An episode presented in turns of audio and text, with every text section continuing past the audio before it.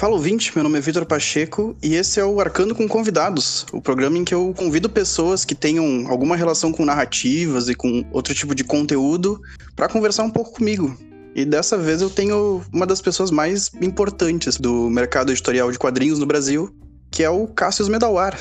Cassius, para quem não te conhece, como tu te definiria? Fala, Vitor. Oi, pessoal, tudo bem? É... Quanto tempo tem seu programa para eu poder falar sobre isso? é, brincadeira. A gente tem todo o tempo necessário. é, brincadeira, claro. É... Bom, eu sou jornalista de formação e eu trabalho com quadrinhos já há um pouco mais de 20 anos, né? Eu trabalho em mercado editorial também como um todo, né? Como tradutor também, dou aulas de tradução, dou aulas de mercado de quadrinhos. E, bom, falando rapidamente, trabalhei na Conrad Editora, lá no começo da Conrad eu fui o editor dos primeiros mangás da Conrad, Dragon Ball e Cavaleiros do Zodíaco depois trabalhei na editora Pixel, depois trabalhei na JBC durante sete anos, até o ano passado, onde eu ajudei a mudar a cara da JBC, né? Lancei Akira, Ghost in the Shell, My Hero Academia, muita coisa. E agora, desde o final de maio, eu voltei para a editora Conrad e fui convidado a reconstruir a editora. Nesse tempo todo, trabalhei sempre bastante tempo com quadrinhos e com tradução de livros para mercado editorial. Quanta, quanta coisa. A primeira coisa que eu queria te perguntar é como é que tá sendo voltar para Conrad depois de quantos anos? Depois de 17 anos, né? Eu saí de lá em 2003. Bom, tá sendo bem interessante, né? Não é era algo que eu jamais imaginei que aconteceria, né? A Conrad é, aquela Conrad antiga nem existe mais, né? Ela foi vendida porque ela quase faliu, né? E aí nos últimos anos ela já era parte do grupo IBEP, né, que é um grupo educacional, e o grupo passou por alguns problemas e tal, e acabou focando mais, e claro, no seu lado educacional, que era o forte do grupo. E aí agora a, a editora voltou a investir tanto na Conrad quanto na editora nacional, que é outra editora do grupo, né? E aí eu fui contratado exatamente para revitalizar a editora, né? Reconstruir a Conrad foi uma surpresa para mim, foi é, foi um desafio bem grande aceitar, voltar e, e, participar dessa, dessa reconstrução. E está sendo ainda um grande desafio, porque além de tudo é em meio à pandemia que a gente está vivendo, né? Mas está sendo muito interessante, muito nostálgico, assim, as pessoas, por mais que tenha passado muito tempo, muita gente ainda se lembra dessa época se lembra que eu era o editor do Dragão, né, o editor do Zodíaco, as pessoas lembram dos editoriais que eu escrevia no, nos mangás. Então, está sendo muito interessante ver que as pessoas se lembram ainda daquele trabalho do passado e que estão interessados em ver o que vai ser feito nessa nova Conrad, né, que é uma editora que ainda tem algumas coisas grandes, né? É editora do Calvin Haroldo no Brasil, né? A gente ainda tem o mangá da Game Pés Descalços, né? Que é um mangá super premiado. E agora estamos partindo aí para um, uma reformulação e coisas novas, como quadrinhos digitais e outras coisas bacanas. Pois é, esses dois grandes clássicos, né, dos quadrinhos que são da Conrad, sempre, assim, acho que sempre estão em catálogo, né? Eles são sempre reimpressos. Eu acho que essa migração para o meio digital é muito importante para que não só essas obras, mas assim muitas outras que vocês é, acabem lançando estejam sempre disponíveis. Eu ia deixar esse assunto para depois, mas já que ele já entrou em pauta, eu ando consumindo cada vez mais quadrinhos digitais. Eu acho essa iniciativa muito, muito importante. Por uma série de questões. Eu vou enumerar assim algumas que eu que eu percebi, e aí a gente pode conversar um pouquinho sobre isso, certo? Claro. Essa iniciativa, pelo menos da tua parte, já tinha começado na JBC, né? No, final, no finalzinho, vocês já tinham iniciado um pouco o trabalho com quadrinhos digitais, certo? É, na verdade, já eu, eu cheguei a pegar é, é, o começo da era digital, eu, come, eu comecei junto, né, a parte digital na JBC, e três, quase três anos de, de digital já na JBC, enquanto eu estava lá ainda. Inclusive, publicação simultânea, né, com o Japão. Ocorreu nessa época, Sim, não foi? Sim, sem dúvida. Foi bem legal que a gente conseguiu primeiro começar a lançar os mangás, né, normalmente, e depois a gente conseguiu que eles deixassem a gente fazer uma publicação simultânea.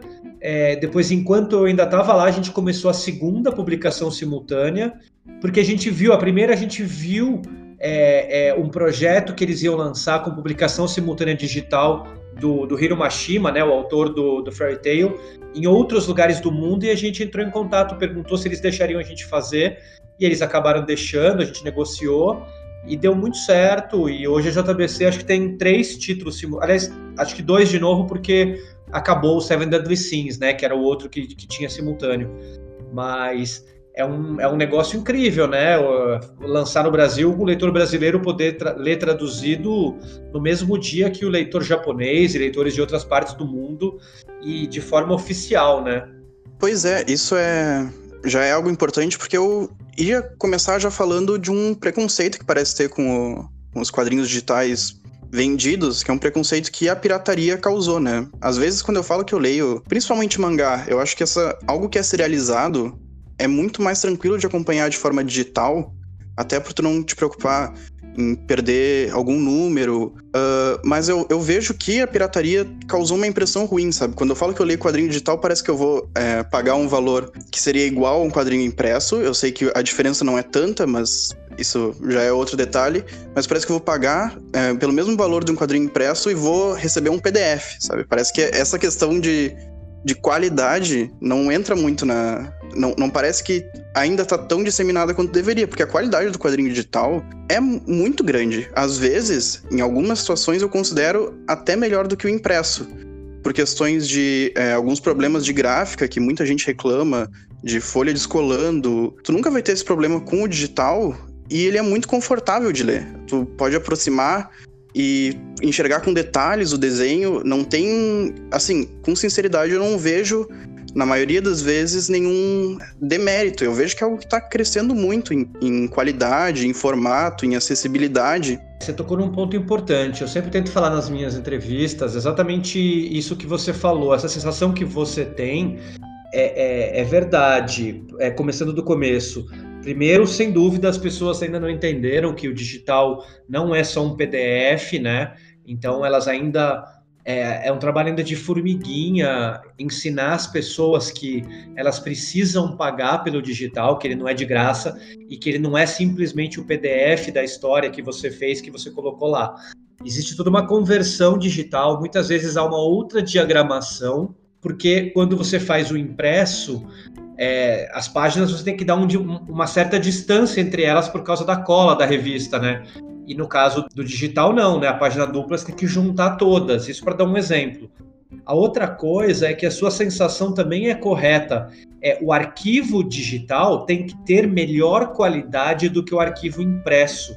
Exatamente porque no digital você pode dar zoom, aumentar, diminuir, e aí você vê, vê detalhes que no impresso você não consegue. Então, é, os arquivos digitais sempre têm qualidade maior do que o arquivo impresso, o arquivo que vai para impressão. O digital tem uma outra qualidade e eu acho que assim, o importante é as pessoas entenderem que o digital não é inimigo do físico, nem o físico do digital, nem o audiolivro é inimigo dos outros formatos.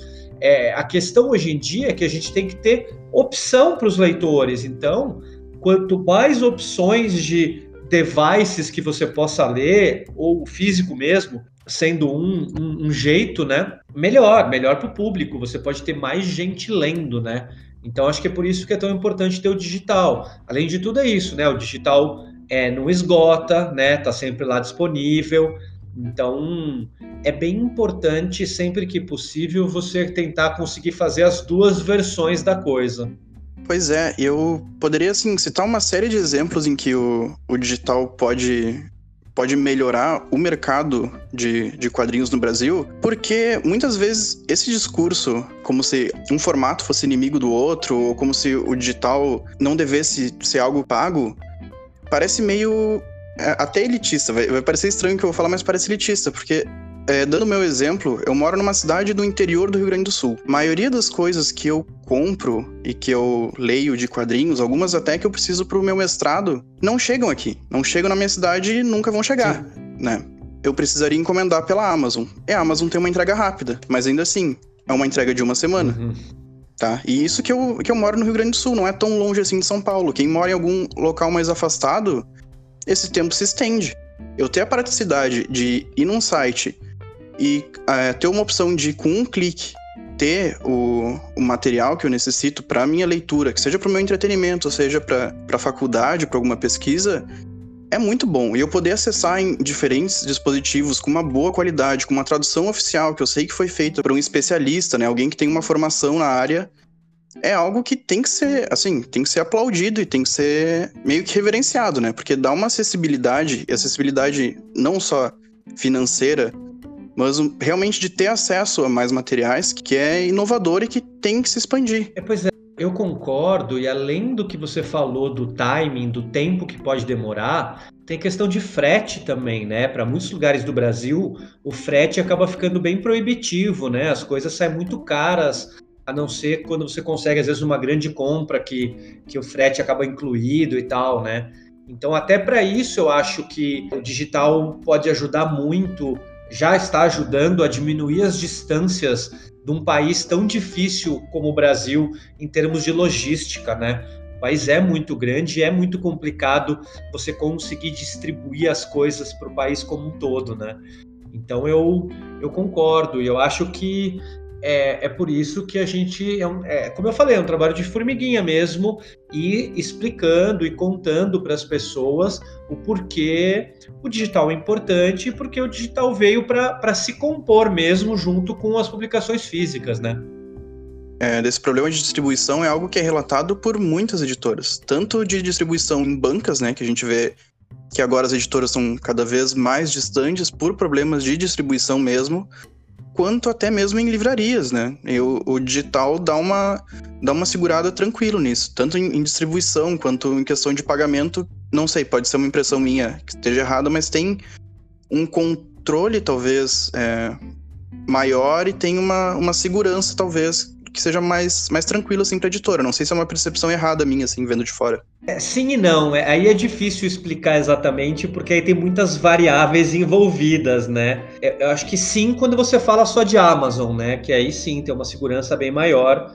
É, não se você pensar que Saraiva e Cultura também vendiam online, né? Então é, é, é, é a recuperação isso. judicial é para tudo, é para loja física e para virtual também.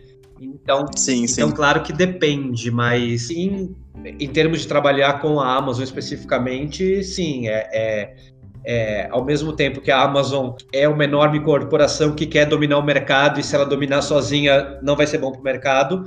Por outro lado, ela é uma corporação que está fazendo isso, está dominando o mercado porque ela é ótima, ela paga em dia e e isso ajuda muito as editoras. Então, tem muitos lados envolvidos aí nessa questão. O que melhora com toda certeza é a questão de, da distribuição, que deixa de ser necessariamente uma preocupação, mas igual, se os arquivos digitais vão parar nessas, é, nessas empresas que acabam atrasando pagamento, ou né, nem pagando, continua havendo um problema, né? Sim, pois é, sem dúvida alguma. Então, nesse caso, é assim, tem, tem uma coisa, né? Normalmente, para digital, você também pode usar uma distribuidora digital, né? Então, por exemplo, é o caso da Conrad. A gente distribui através da Bookwire. Então, a Bookwire distribui para várias lojas, para Amazon, para Kobo, para o Google Play, para o iBooks. Então, tem também esse papel da distribuidora digital, né? Mas como você tem menos lojas digitais, é, é mais fácil você não ter calote, né?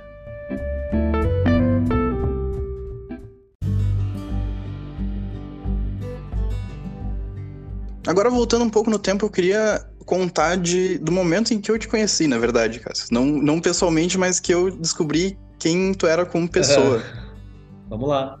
Eu comecei a comprar quadrinhos em 2012, que foi o ano em que tu entrou na JBC, Sim. né? Eu entrei em junho. Pois é, eu acho que eu comecei a comprar quadrinhos em março. Eu acho que da JBC, na época em que tu entrou, eu só tava comprando Rama Meio. Tá que eu, enfim, começou a sair antes, mas eu consegui encontrar os volumes anteriores. Uhum. E eu percebo agora, olhando para trás, que naquele momento dos, dos mangás em geral, parecia que tava não estagnado, mas parecia que o mangá tinha um formato bem definido no mercado, né? Que era o papel Pisa Bright. Normalmente os títulos que saíam eram títulos da Shonen Jump, ou então que tinham algum anime de sucesso. Uhum.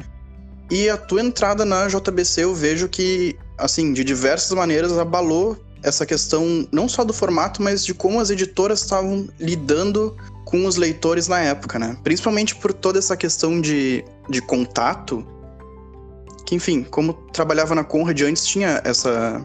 Tinha cartas de leitores e tinha um, um contato bem frequente que acabou sumindo, né? Porque é, no final os leitores queriam os, os livros traduzidos e sem esses extras exclusivos da edição brasileira.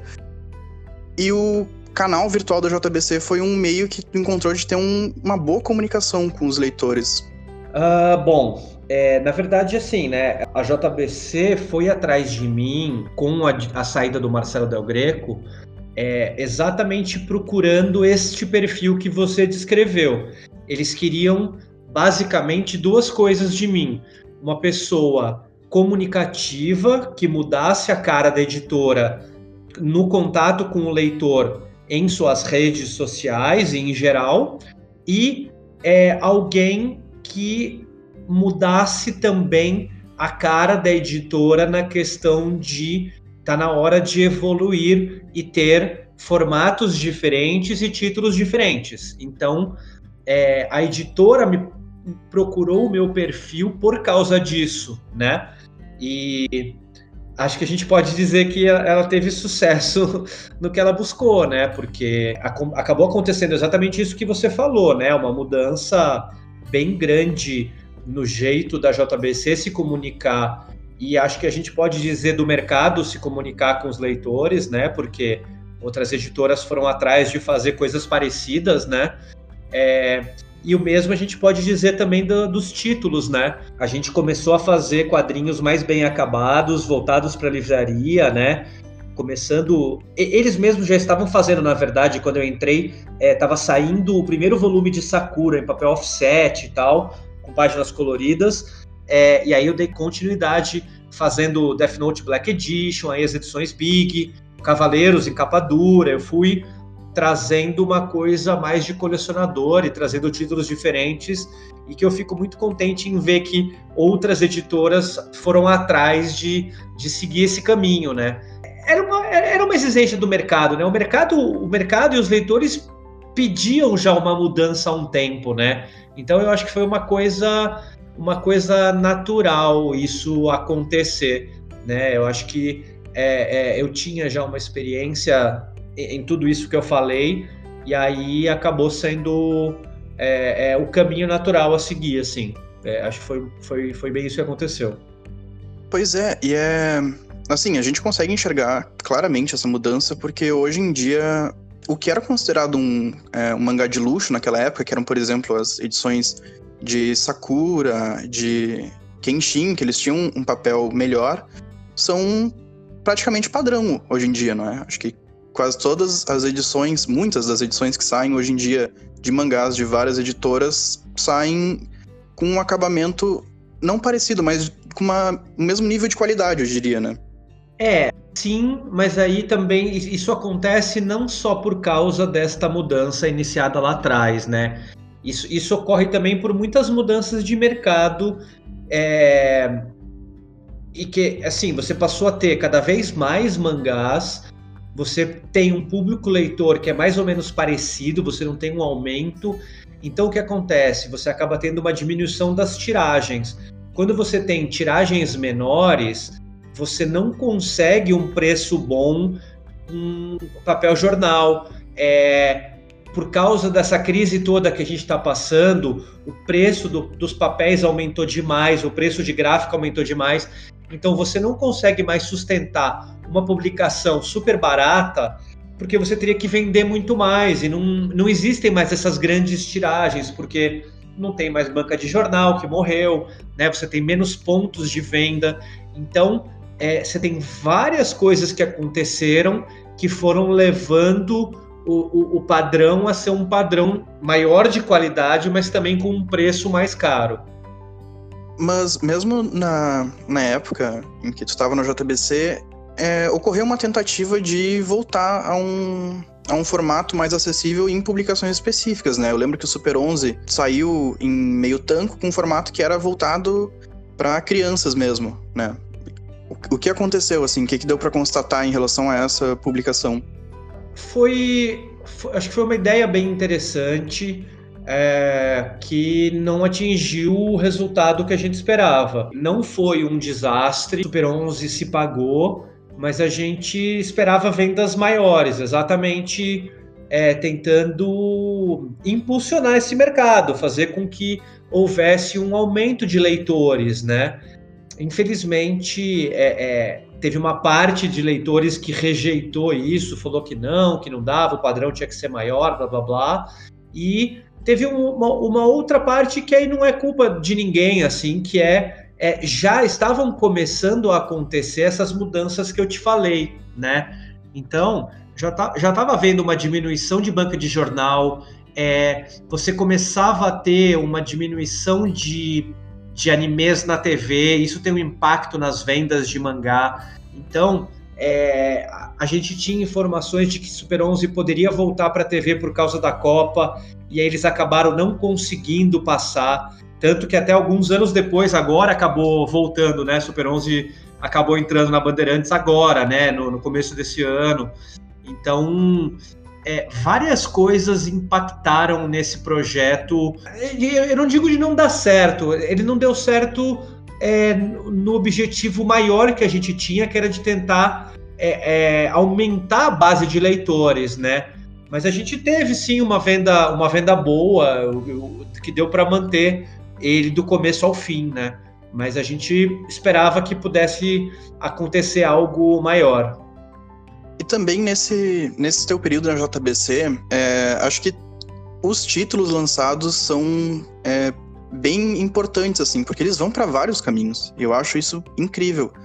Porque vocês tiveram vários relançamentos de é, mangás que foram. que saíram nos anos 90 aqui no Brasil. Então é uma ótima ideia, né? Porque as pessoas que liam naquela época, hoje em dia estão com uns 30 anos, devem estar com poder aquisitivo maior. Então esses relançamentos com acabamento maior foi assim, foi algo excelente para aquele momento, né? Tanto que hoje em dia é, alguns desses quadrinhos já estão até saindo de novo, estão sendo reimpressos. E além disso, como eu falei, saíram vários títulos que não eram do conhecimento do, do brasileiro, né? Não saíam na Shonen Jump, não tinham anime, mas às vezes eram mais curtos. Vocês, com o canal no YouTube, falavam sobre os títulos, falavam sobre a sinopse, da, deixavam realmente empolgados. E foi algo, assim, muito bom, acho que muito relevante até, porque hoje em dia a gente tem uma. tem um número muito maior de títulos diferentes que vem para o Brasil, né? Isso já é algo comum. E que naquela época eu lembro que, que foram vários, né? Vários desses títulos um pouco mais curtos que acabaram chegando. Pois é, é, é, o, é um pouco que eu estava falando, né? Eu tenho bastante orgulho disso. Desde que eu entrei na JBC, eu achei que era muito importante que a gente tivesse diversidade de títulos, né? Isso foi uma coisa que, que eu aprendi na Conrad, na, na minha primeira passagem, né? Que é fundamental você diversificar, você trazer coisas para diversos públicos, porque você vai ter muita gente que vai querer ler coisas diferentes e não só o fandom de mangá, né? Mesmo gente que tem preconceito com mangá, por quê? Porque acha que mangá é só Cavaleiros, Dragon Ball, Sailor Moon. E, e, e, os mangás são muito mais que isso, né? E, e foi isso que eu tentei fazer durante toda a minha passagem na JBC: mostrar para as pessoas que havia muitos tipos de mangás diferentes, que, que mangá nada mais é que uma história em quadrinhos no, no Japão e que eles têm vários tipos diferentes mesmo. Tipo, O Cão que Guarda as Estrelas foi um mega sucesso da JBC, vendeu para muita gente que nem sabia o que era mangá e tal já no fim, antes de eu sair um pouco, né, o Boa Noite Pum Pum, né, que é um mangá que eu acho que antigamente jamais teria saído no Brasil e é um mangá incrível, né? Então, eu tenho muito orgulho de, de ter conseguido trazer tantos mangás diferentes em mangás às vezes de volume único, ou três, quatro, cinco edições, né? Tipo O Senhor dos Espinhos, que eu acho um baita mangá. É, Termai Romai, né? Imagina que as pessoas iam pensar que alguém ia trazer um mangá é, sobre termas, né? É, que se passava tanto no Japão quanto no, na Roma Antiga, né? Então, é, é, eu acho que foi uma parte bem importante do meu trabalho na JBC é, fazer essa diversificação do, do catálogo deles, e isso fez com que o mercado buscasse esses outros títulos também, né? Então, hoje em dia, muita gente lança vários tipos de mangás. Eu acho isso muito bom para o mercado brasileiro. É, agora que tu falou do Termai Romai, já era um. Eu achei que não ia citar, já era um quadrinho que eu ia citar, porque eu acho que ele se encaixa um pouco no que o Sidão, o Sidney Guzman, fala sobre Júlia, sobre o Fumete Júlia. Que ele serve uhum. muito para quem não lê quadrinho nenhum. Porque o Termai Romai tem uma proposta muito estranha, né? Mas uhum. quando tu vai lendo ele, além de ter todo o humor, ele é um baita estudo de história de arquitetura realmente, né? Não só nos extras, mas durante a, as histórias que são narradas. Então, eu tenho certeza que se eu entregar para qualquer pessoa que se interessa pela cultura japonesa, se interessa pela Roma antiga ou por arquitetura, vai ser assim, essa pessoa vai sair com informações a mais, além de tudo, né? Ele consegue ser informativo além de ser uma história muito divertida. Eu concordo totalmente. Eu acho que é, o Termai Romai é um desses. O Cão que Guarda as Estrelas, que eu citei agora há pouco, é um desses. É, o Zero Eterno é outro desses que né, trata, trata dos kamikazes e tal, à luz do, do que a gente sabe hoje. Então, sim, eu concordo totalmente. Todos esses mangás são mangás interessantes para você emprestar, dar de presente para alguém que não se interessa necessariamente e a pessoa entender que aquilo é bacana e, e acabar fisgada, né? É, e além disso, no próprio Termai Romai aconteceu uma coisa que eu acredito que seja. que naquele momento era inédito no Brasil, que é vocês trazerem uma autora japonesa, uma mangaka. É, pois é, é que na verdade neste caso a gente não trouxe a autora, né? Ela ela veio para o Brasil porque ela veio cobrir. Acho que era a Copa do Mundo, não era que ela veio cobrir? Era a Copa do Mundo. E só que aí por a gente ter contato com ela, porque né, ela estava no Twitter e ela fala português, né? Porque ela morou em Portugal há muito tempo. É, quando a gente soube que ela vinha para o Brasil, a gente mandou mensagem para ela e ela topou ir na editora e tal. Então isso foi muito bacana, assim, foi foi é, uma conquista ter conseguido falar com ela e aproveitar a viagem dela para que ela fosse visitar a JBC, né? E a gente fazer vídeo. Então a gente conseguiu que ela gravasse o vídeo para o nosso canal. E aí ela, tava, ela estava com um outro mangaká, né? Com ela conseguimos que esse mangaká que estava acompanhando ela também gravasse vídeo. Então é, é essa parte toda foi uma grande felicidade para a gente, né? Isso foi na verdade um, é, é, uma primeira experiência e fez com que a gente aí sim conseguisse, né? Depois é, junto com a Comics, trazer o, o Atsuki para o Brasil, né? E aí depois os outros dois autores, é, o autor de Another e, e o autor. É, nossa, me fugiu completamente o mangá dele. Os outros dois que vieram para a CCXP eu não lembrava nem do autor de Another. Eu lembrava do, do Atsuki, né? Que, enfim, hoje a gente sabe dos, dos crimes que ele cometeu, mas naquele momento ainda a gente simplesmente sabia que era um autor de um mangá clássico que estava vindo para o Brasil. Naquele momento foi algo muito importante, né? Que nunca tinha acontecido. Enfim, né, é que não tem como a gente falar dele hoje em dia sem falar de, de toda a situação, né? Ele é uma ele é um criminoso, ele é uma pessoa que hoje em dia a gente tem bastante repúdio a ele, na verdade. Mas naquele momento seria como se, sei lá, o Togashi viesse pro Brasil, sabe? O, o Toriyama, algum desses mangakas grandes de shonen da época. Foi algo único, né? Exatamente isso. É, ele era né, um, um, dos autores dos um dos maiores mangás que a gente teve publicado no Brasil, então foi, foi, bem, foi bem grande quando ele veio, né? E aí, logo em seguida, na CCXP, a gente trouxe o, o autor do Another. E depois, na CCXP seguinte, a gente trouxe, eu lembrei, a gente trouxe o Tsutomu Nihei, do Knights of Sidonia e Blame, né? E foi bem legal, porque, além de tudo, é, na vinda do Tsutomu Nihei, é, ia sair o, a animação de Blame no Netflix. E aí ele ele, ele trouxe o, o, animador junto com ele e eles trouxeram um vídeo exclusivo que a gente passou no nosso painel CCXP do um trailer do, do Blame que ia sair na, na Netflix. Nossa, é bem legal. incrível, porque Isso aí que tu falou da CCXP é interessante porque eu lembro dos vídeos da JBC no, no evento e vocês fizeram realmente. Assim, tinha é, Just Dance, os próprios editores acabaram é, acabavam interagindo. Vocês tinham o Léo Kitsune na época, né? Que interagia muito com, com o público. E isso era legal porque essas figuras que eram editores, né? Que trabalhavam é, escondidos, eles estavam à mostra, tanto aí quanto nos vídeos da JBC mesmo, né? Eles, eles que anunciavam as coisas, eles que conversavam sobre. E era, assim como eu já tinha falado antes, é uma aproximação muito grande, porque se um mangá ia atrasar, vocês falavam, olha, vai atrasar por isso, isso e isso.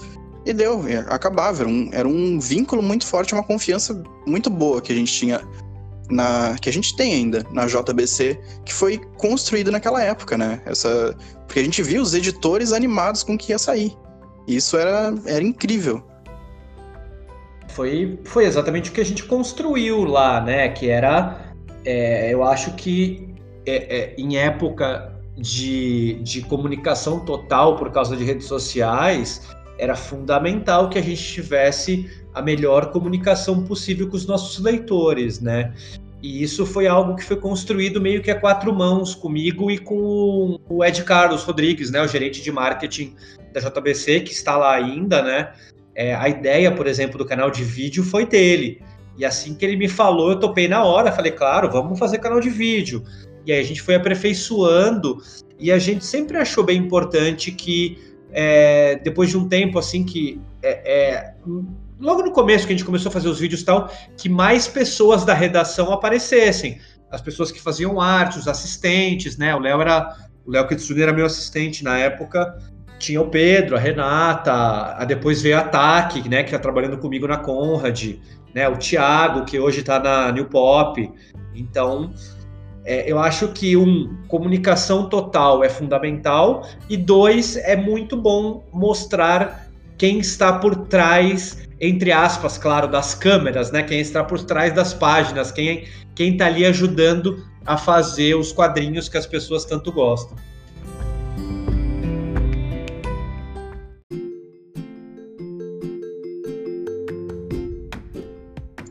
Agora eu vou ir para um lado mais, mais pessoal, porque muitas dessas pessoas que a gente vê trabalhando com quadrinhos, parece que assim, a vida delas, total, tudo que elas expõem é relacionado a quadrinhos. E tu é uma figura diferente, né? Porque em seguida, não agora porque é pandemia, mas em seguida a gente via foto tua surfando por aí, foto de, de comida tem até agora.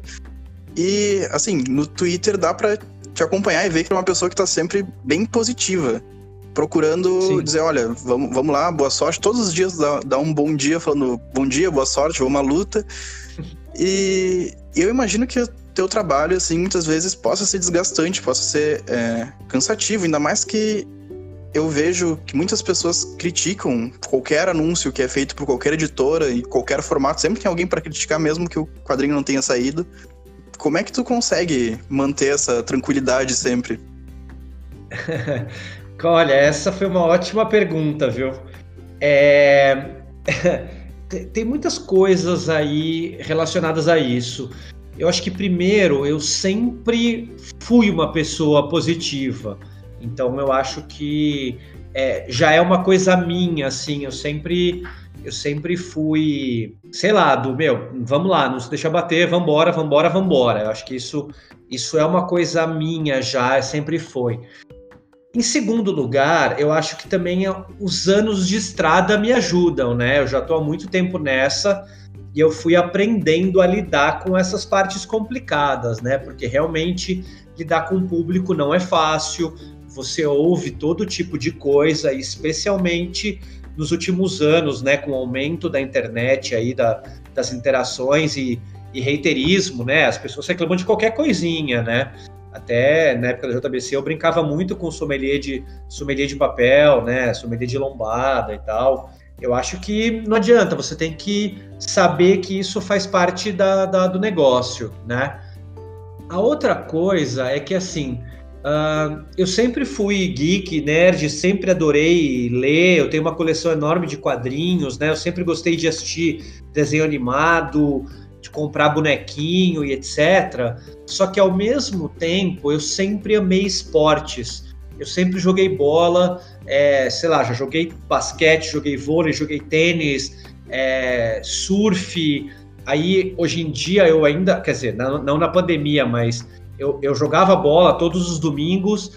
É, na pandemia, eu já consegui surfar três a quatro vezes, que aí eu faço um bate-volta, né? Eu acordo é, quatro da manhã, vou pra praia, surfo e, sei lá, 10, 10 e meia da manhã eu tô de volta em casa, né? Então, assim, eu acho que essa parte de esportes, de gostar de esportes, de fazer esportes, sempre me ajudou também a, um, estar saudável. E eu, eu gosto muito de dizer a frase que é o, o corpo são e mente sã, ou o contrário, né?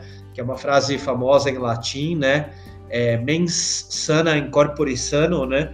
E eu acho isso, que isso é uma verdade. Eu acho que você conseguir cuidar da, do seu corpo ajuda a sua mente e vice-versa. E eu gosto também, claro, de outras coisas boas da vida, né? Eu gosto de boas comidas, né? De bons vinhos ou cerveja. Então eu acho que é, o equilíbrio é uma das chaves da vida, né? O que ajuda muito é que a, a vida tem que ser um equilíbrio, né, das coisas. Nem sempre a gente consegue, né? é, nesses tempos tão difíceis que a gente está vivendo, eu estou trabalhando bastante, né? Não, não só na Conrad, mas eu é, estou traduzindo um livro também, eu dou aula, então eu fico muito cansado. Hoje é um dia, por exemplo, que eu estou muito cansado e teve feriado agora, né?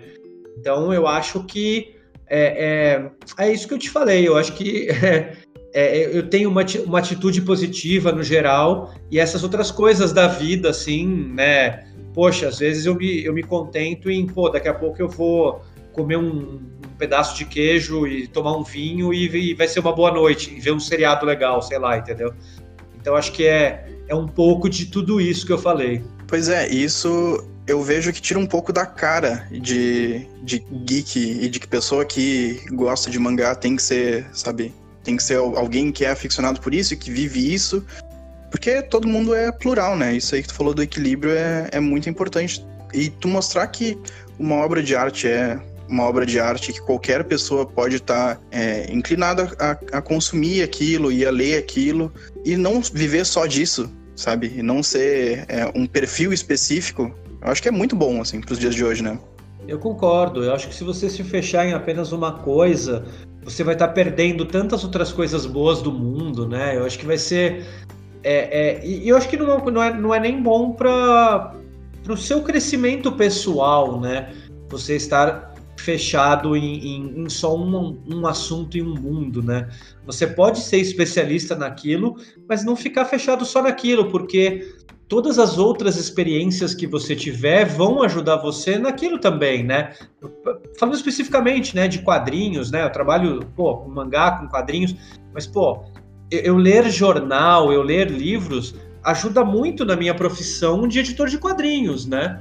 Porque é isso, quanto mais você lê, é, mais abre a sua mente para ideias e coisas diferentes que você possa fazer, né? É, e às vezes parece que, que a gente pensa que tá tudo meio desconectado, né? É, eu acho que é essa visão que às vezes aparece. Tá tudo fragmentado e o que é de, um, de uma área somente se encaixa naquela área e às vezes pode estabelecer conexões, assim, sabe? Não só em relação ao jornal, mas isso que tu falou do teu do esporte que tu pratica, ele te ajuda na tua rotina com outras coisas, né? É, não, é exatamente isso, cara, exatamente isso. Muitas vezes eu eu tô na academia treinando, sei lá, eu tô correndo e e eu tô pensando em coisas que eu posso fazer pro trabalho e tal, e às vezes saem umas ideias muito boas nessa, nesses momentos, né? Então, ou às vezes não, às vezes é, é, é um momento bom para você estar tá ouvindo música, pensando em outra coisa e ficar com a cabeça fresca para depois, quando você for trabalhar, sei lá. Estava falando desses teus momentos de lazer em que tu assiste uma série, come alguma coisa, e esses tempos no Twitter tu falou que tinha começado a rever One Piece e que era um problema tu rever One Piece, porque era algo que tu começava e não podia parar mais, né? Acho que viu, sei lá, seis episódios num dia, algo assim. Eu gosto muito, muito, muito de One Piece, né? Eu lancei ele pela Conrad a primeira vez, né? É, que, que ele começou a sair no Brasil. E eu acho uma baita série. E faz muito, fazia muito tempo que eu não lia, eu parei meio que no meio ainda, porque exatamente quando eu começo a ler, eu não quero parar mais de, de ler, né? E aí, aí entrou no Netflix eu comecei a assistir, eu vi, sei lá, oito episódios num dia, né? Mas aí eu consegui, claro, parar. Eu, eu, eu tento pegar um dia só do final de semana para ver alguns episódios, então Agora eu tô no episódio 30, sei lá. Mas, putz, eu gosto muito. Eu acho o One Piece incrível. É, eu só tinha lido o mangá, eu não tinha visto o, o, anime, né? Então eu tô, eu tô relembrando muita coisa do começo do mangá que eu não lembrava mais.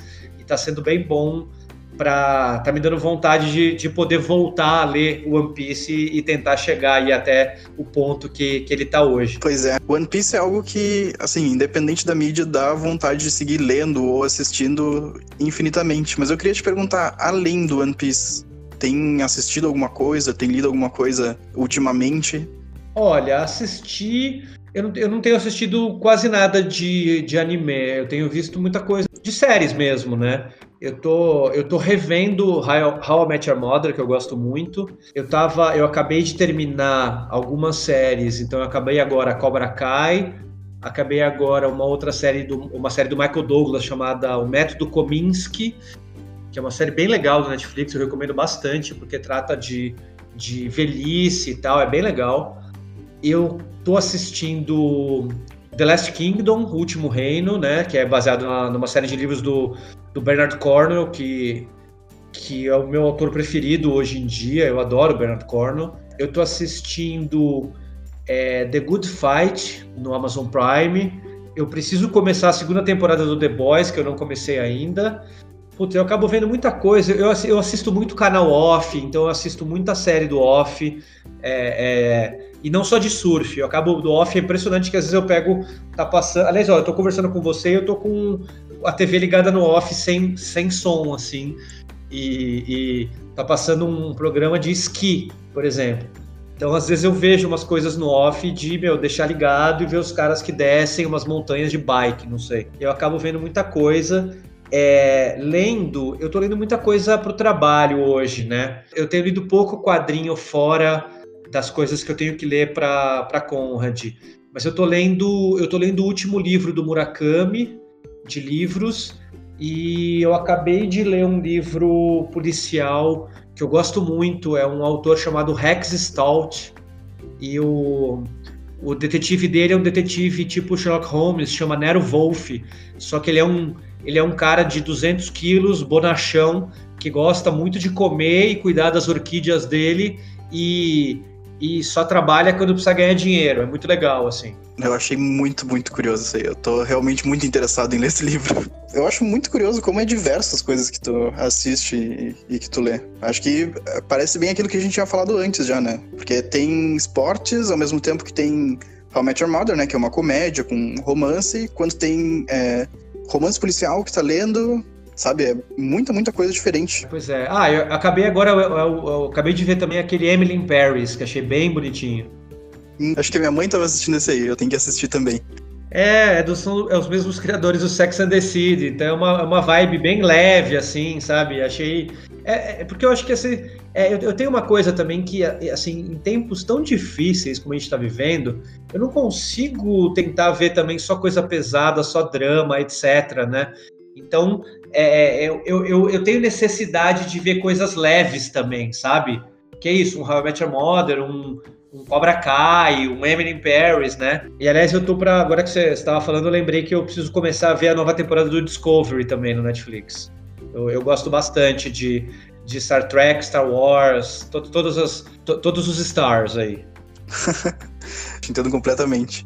E é isso que tu falou de coisas leves, rola até parece que é uma, uma cobrança de, de tudo ter que ser algo denso, só que ao mesmo tempo é, obras leves não necessariamente são ruins, né? São mal feitas. Elas têm tanta profundidade do que muitas outras obras, né? Então acho que não tem porque a gente ter essa cobrança de, de sempre ser algo que tenha é, alguma profundidade, porque nós somos pessoas, né? E essas obras são, são diversas também. É bom ter um entretenimento que te aqueça o coração à noite, né? Não, totalmente, totalmente isso. E eu acho que nessa linha que você falou, por exemplo, entra essa série que eu falei chamada Método Kominsky do Michael Douglas, que é uma que é uma comédia só que trata de temas super importantes, que é a velhice, como que as pessoas envelhe podem envelhecer bem ou não, é, as relações das pessoas mais velhas com o, o, os familiares mais novos e tal. Então, é, é uma comédia que li, lida com temas super profundos. Então, é, é, só que você pode ter ao mesmo tempo também, é isso que você falou, comédias que não lidam com temas super profundos, mas que são muito importantes também para como entretenimento, né, para o nosso dia a dia, para a gente se distrair, né? Hoje em dia é, é, isso, é tudo tão sério, tão pesado, tão que a gente precisa também de uma válvula de escape, né?